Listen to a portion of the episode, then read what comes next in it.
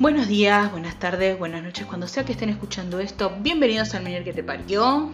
Vamos a hablar de rehabilitación vestibular, cómo sigo, vamos a hablar de cómo sigue mi tratamiento porque hoy fui a mi autoneuróloga. Eh, vamos a hablar de cómo mi cabeza está más en marzo que en enero, porque yo ya me quiero organizar el cuatrimestre y básicamente mi cabeza en enero. Y eh, por otro lado, eh, un poco el presente de que eh, me tiene, me estoy agobiada por, por varios lados, al decir verdad. Qué raro, ¿no? Ustedes ya están acostumbradísimos a que yo esté agobiada. Bueno, empecemos por lo primero, ¿cómo estamos hoy?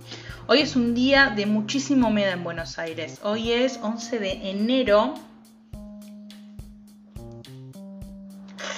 tomando agua a lo pavote hoy. Eh, hay muchísima humedad, o sea, no es, no es, tanta temperatura, pero hay muchísima humedad, hace muchísimo calor. Eh, hoy me tocó ir a la otoneuróloga a la mañana temprano, después fui a trabajar, el día se me hizo muy largo, eh, fui a pagar cuentas, hice de todo hoy. Y encima sintiéndome mal, o sea, un premio para mí hoy. De hecho, hoy me voy a cocinar algo re rico a la noche como premio. Yo me premio con esta, yo me premio como comida, como, como, hacen con los animales. El refuerzo positivo de los entrenamientos, bueno, para mí es igual. Así que bueno, me van a escuchar tomando agua. Estoy tomando agua a la pavote. En fin. ¿Cómo venimos con rehabilitación vestibular? Mm, bien, yo diría que bien porque logré tomar la constancia de hacer todos los días los ejercicios. ¿Qué es lo que no está tan bien? Es que sigo muy mareada. O sea, eh, después de hacer la rutina de ejercicios termino con mareos horribles. O sea, después de hacer los ejercicios me tengo que acostar un rato en el sillón y no moverme por unos 15-20 minutos hasta que se me pasan más o menos los mareos porque quedo muy, muy mareado. Eh, pero bueno, esto es una cuestión de, de maña, no de fuerza. O sea, voy a seguir intentando. La verdad es que hacer rehabilitación vestibular eh, es costoso a nivel cuerpo y a nivel plata. A mí la obra social no me cubre por completo la, la sesión de rehabilitación vestibular. Si bien lo que pago no es imposible para mí, no es un precio tan prohibitivo, eh, es plata. O sea, a final de mes es plata es bastante. Eh, no, es, no es que no puedo, dejo de comer o dejo de darme algún gusto en el mes por esto, pero es plata que no ahorro o es plata que no puedo destinar a otra cosa, ¿ok? Por ahí es, tal semana, si quiero hacer un gastito más, no lo hago porque tengo que pagar rehabilitación vestibular. Así que, nada, es prohibitivo, pero no tan prohibitivo, ¿entienden?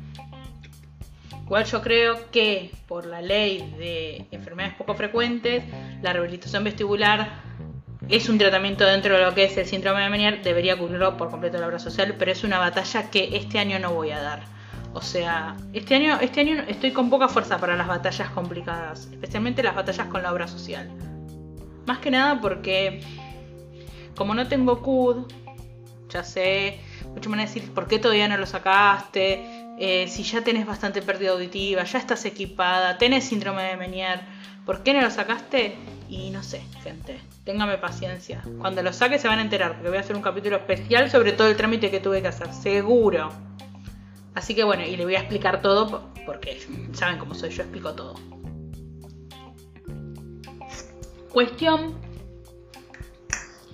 que bueno, es el, está el nivel económico, del gasto económico y el gasto físico que hace la rehabilitación vestibular. Porque vos los ejercicios no es que vos los haces solo el día que haces la rehabilitación, sino que los tenés que, tenés que tener la constancia de hacerlo todos los días. Yo me puse una alarma. Gente, yo sé que me olvido, yo sé que cuelgo, yo sé que no me voy a poner a hacer ejercicio de rehabilitación vestibular a las 2 de la mañana cuando me acordé me puse una alarma específica que dice rehabilitación vestibular y me pongo a hacer los ejercicios por más que me rompa las pelotas hacerlo. O sea, porque sé que me voy a sentir mal después. Pero los hago. Eh, hoy hablando con mi otoneuróloga, eh, primero me preguntó si me llevaba bien con el médico que me hace la rehabilitación vestibular. Yo le dije que sí. O sea, no me llevo mal ni me llevo bien. O sea, con el tipo ya tengo un trato cordial. O sea, la, primera vez fue como feo que me gritara porque no escuchaba. Pero ahora que sabe que estoy equipada, es como que el trato es otro. Igual mucho no me copó que teniendo el primer turno,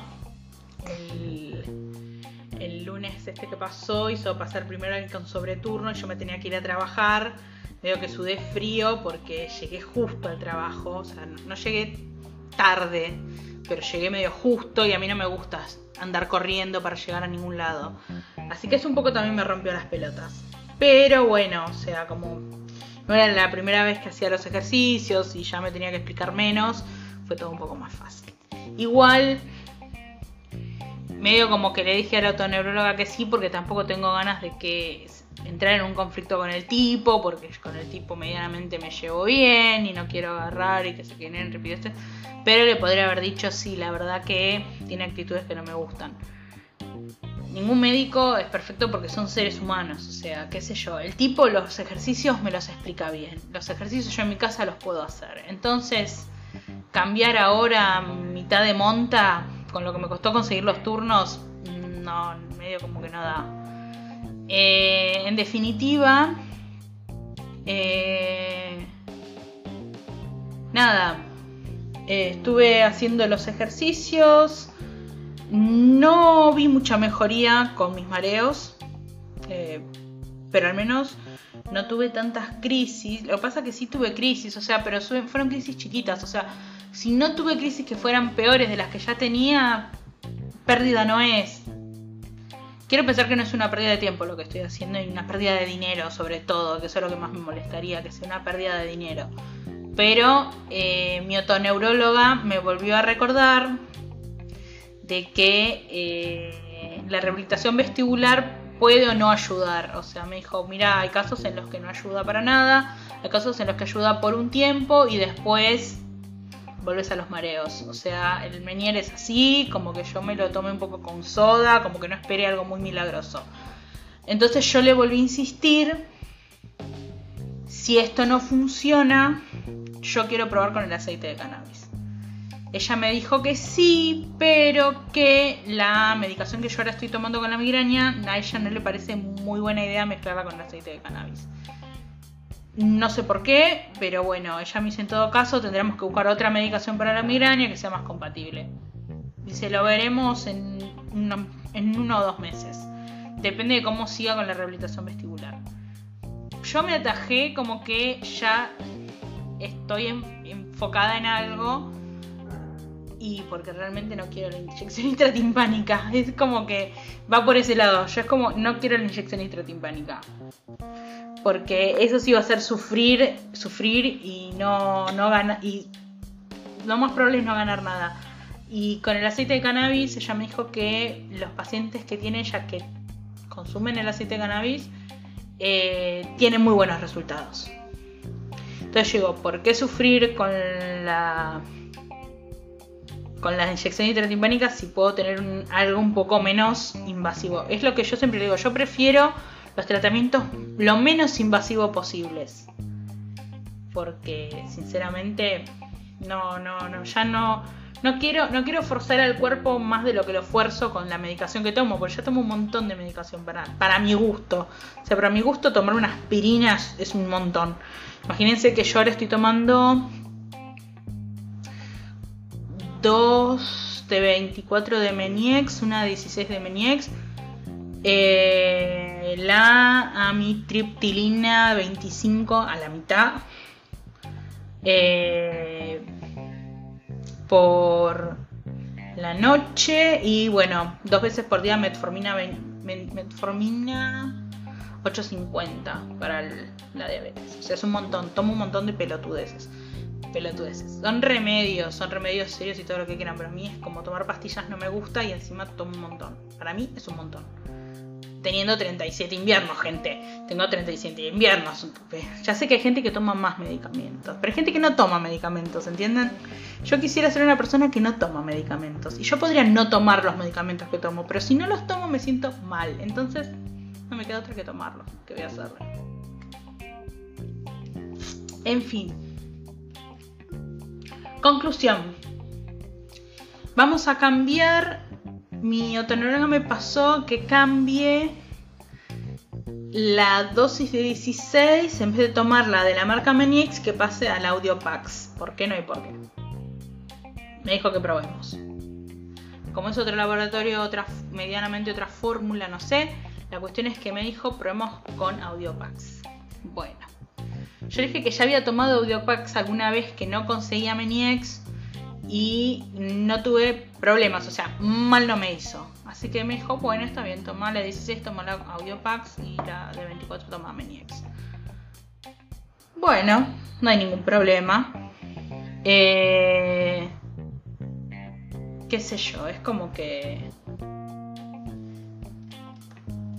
Como que, bueno, veremos, o sea, veremos qué pasa con esto. Yo le tengo mucha confianza a mi otoneuróloga, no, siento que me esté cameleando, como quien dice. Así que bueno, tema tratamiento eh, va como va, como viene viniendo, digamos, no viene, no viene empeorando por lo menos, o sea, no, no empeoró en nada el tratamiento. Lo que sí es que como este año empiezo de nuevo a estudiar. Quiero de nuevo calibrar el audífono porque siento que no estoy escuchando bien. Esto lo sé porque eh, en enero estuve laburando y sentí que tenía problemas de audición.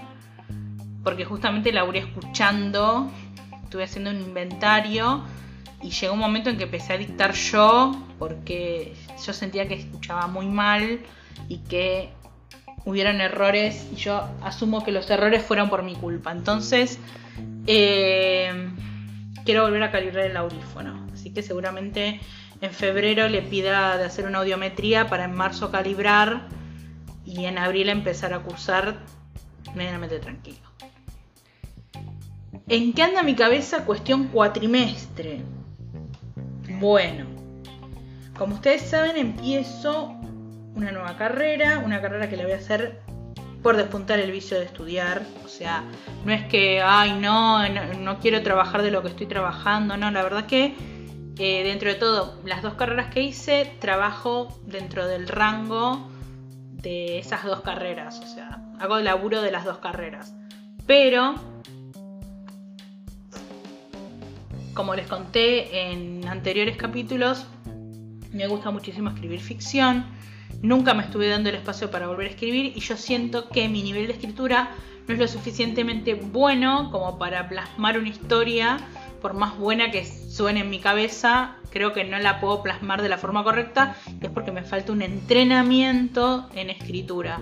Si bien yo leo muchísimo, yo siento que necesito más teoría y más práctica en lo que es escritura creativa, ay, perdón, escritura creativa. Entonces, por eso voy a hacer licenciatura en artes de la escritura en la UNA. Yo estaba pensando de que eh, podría aprovechar esto de la experiencia de eh, retomar una carrera desde cero, bueno, retomar, retomar qué si no la empecé.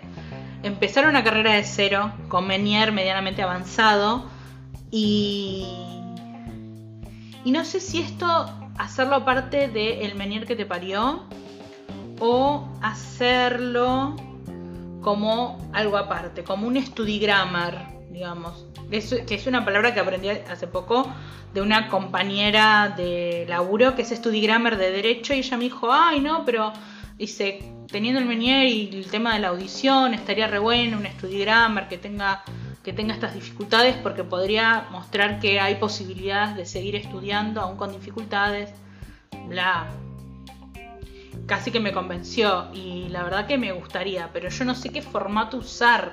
O sea, no sé si ponerlo dentro del menú que te parió y hacer una, una serie aparte que sea solo de hablar, de estudio, o dejarlo dentro del Menier que te parió y que hayan capítulos mechados, o en su defecto yo estaba pensando si no sería mejor hacer un canal de YouTube, que es algo que hace rato que vengo pensando para el Menier que te parió.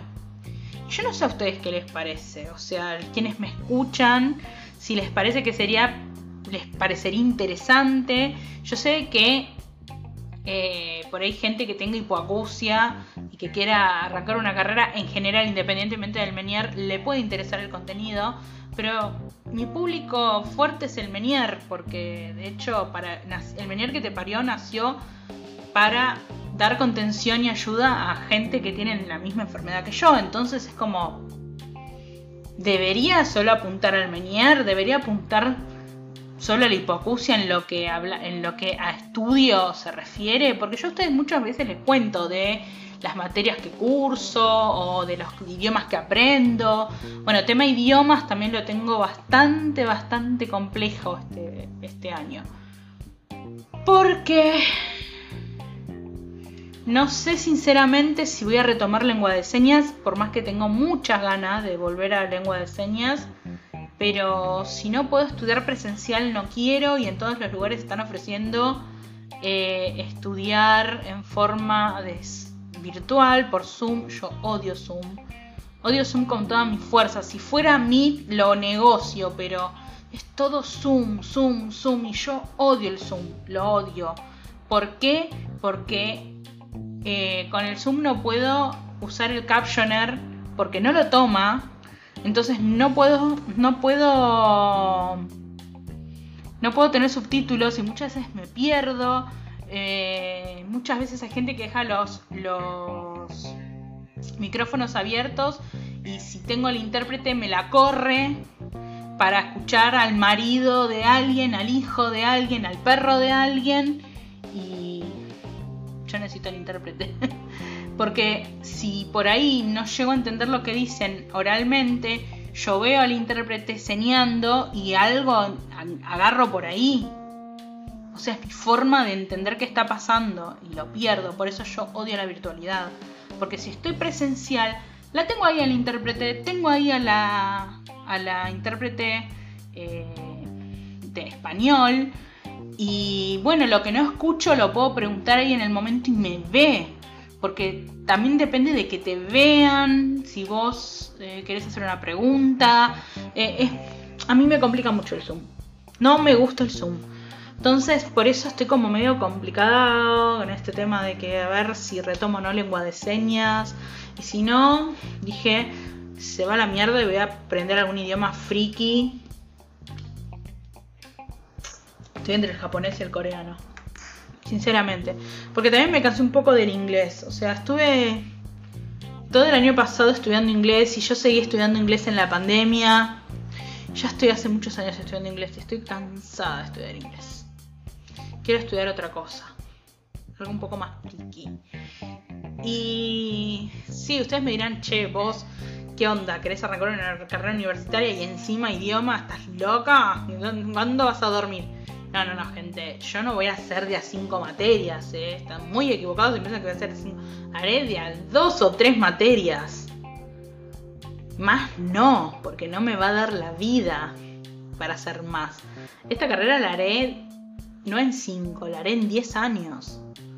Porque si no, no tengo vida, no tengo vida. Y yo a esta altura es para disfrutar, no para pasarla mal la carrera. O sea, en otra, en otra época, en otra instancia, bueno, sí. Pero bueno, nada. Y así que bueno, por ahí se me va la vida, gente. Estoy estudiando un montón. Te miran, ¿ya estás estudiando? Sí, porque soy una friki. Estoy estudiando, estoy, va, estudiando, leyendo y resumiendo algunos textos que ya tengo, que sé que me van a tomar en el año que viene en algunas materias y como me los facilitaron, yo los agarré, los bajé y me puse a hacer los resúmenes. Y así gasto un poco de tiempo y el día se me pasa un poco más rápido. Igual, por suerte yo ya entro en vacaciones la semana que viene. en vacaciones a nivel de no voy a trabajar, pero voy a seguir haciendo un montón de cosas acá en mi casa, porque yo no paro nunca. Y ustedes dirán, pero no tenés ganas de ir a la playa. Amar ir a la playa, gente, pero en enero no se puede ir a la playa. No se puede. Yo amo el mar, me encanta el mar, me encantaría tomarme unas vacaciones en la playa, pero en enero no. O sea, tiene que ser en diciembre o en marzo o a mitad de año, tipo mayo, porque a mí el mar me gusta, pero me gusta verlo, no, me gusta tanto meterme en el mar, porque primero el mar acá en Argentina es frío. Y otra cosa que me molesta es que si voy en temporada, todo, primero es muchísimo más caro, primero y principal, es mucho más caro. Segundo, las playas estalladas de gente no me seducen ni un poquito, ni un poquito. Onda, te querés comer el sándwich de milanesa y viene un pibe jugando a la pelota y te tira la pelota y vuela el sándwich o te lo llena de arena. Después tenés al loco que te quiere clavar la sombrilla en el pie porque la playa está estallada y tienen que poner la sombrilla en algún lado para romper las pelotas. Después la gente que está con el cos, el parlante, con la música, todo lo que hay, vos lo único que querías hacer era dormir una siesta o leer un libro. Está bien que yo a la playa iría sin audífono, ¿no? Porque no quiero escuchar a nadie. Pero el ruido lo voy a escuchar. Eh, insoportable, gente, insoportable. Entonces, para eso no voy. Prefiero quedarme en mi casa, hacer cosas en mi casa. En mi casa siempre encuentro cosas para hacer. Siempre tengo ropa para lavar, siempre tengo alguna cosa para, para limpiar. Tengo recetas que quiero hacerme. Eh, porque si no me mimo yo, no me mimo a nadie. Y nada. Un par de salidas con amigos. Pero después, nada, tranquilidad y, ahora, dos, después de dos semanas retomo el laburo. O sea que mis vacaciones fueron cortísimas, pero no importa porque ya después en el año por ahí, no sé, me tomaré dos, tres días algún día, tipo media, a la mitad de la semana, y me iré unos días a la costa, no sé. No sé. Y por, ahí, ni siquiera hago nada, por ahí me los guardo para el año siguiente. No sé. Igual estoy pensando que por ahí el año que viene no vuelvo a hacer esto de trabajar dos semanas en, en enero.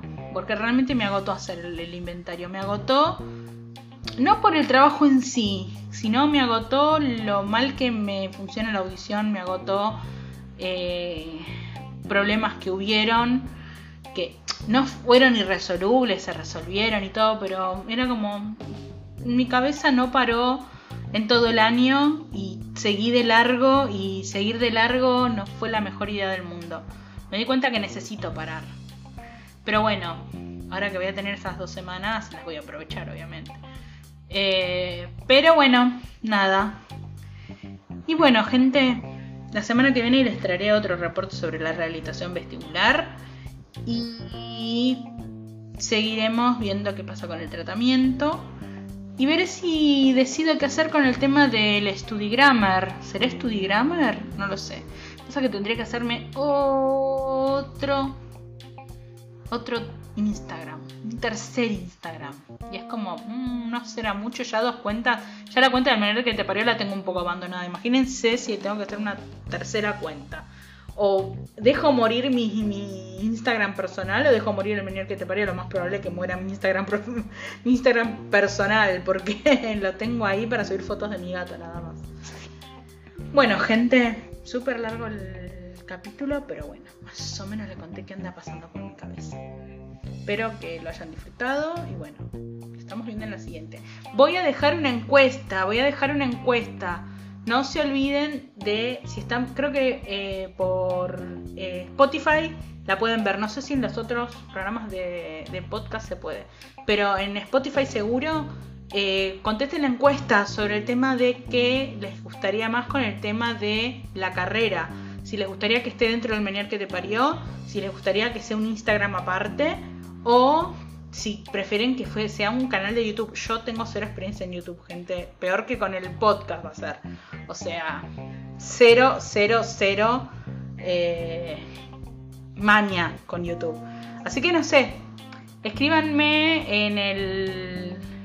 Escríbanme. Me pueden escribir por el Instagram, arroba el menor que te parió. O contesten la encuesta y díganme qué onda, qué prefieren, eh, qué les parece, qué les gustaría más.